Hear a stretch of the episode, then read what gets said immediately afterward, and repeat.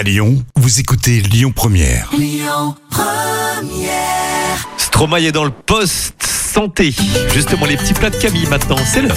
Bonne journée sur Lyon Première. Les petits plats de Camille. J'adore le soufflé aux deux fromages de Camille. Oui, parce qu'avec moi, il n'y a jamais assez de fromage. Donc là, on en met deux. Alors, vous allez d'abord sortir les œufs du frigo une heure avant, puisque comme ça, les blancs monteront plus vite. Vous préchauffez le four à thermostat 6, c'est-à-dire 180 degrés.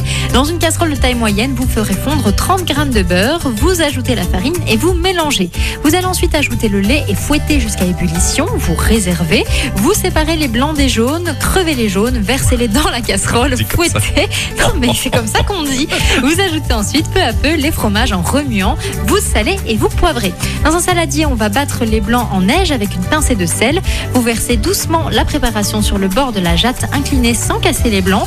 Vous mélangez jusqu'à ce que la préparation soit lisse. Ensuite, vous allez graisser un moule à souffler avec le reste de beurre. Vous versez la préparation. Ah mais oui, mais c'est- il faut ce Mais qu'il j'entends bien. Vous glissez la lame d'un couteau le long des bords et vous lissez le dessus.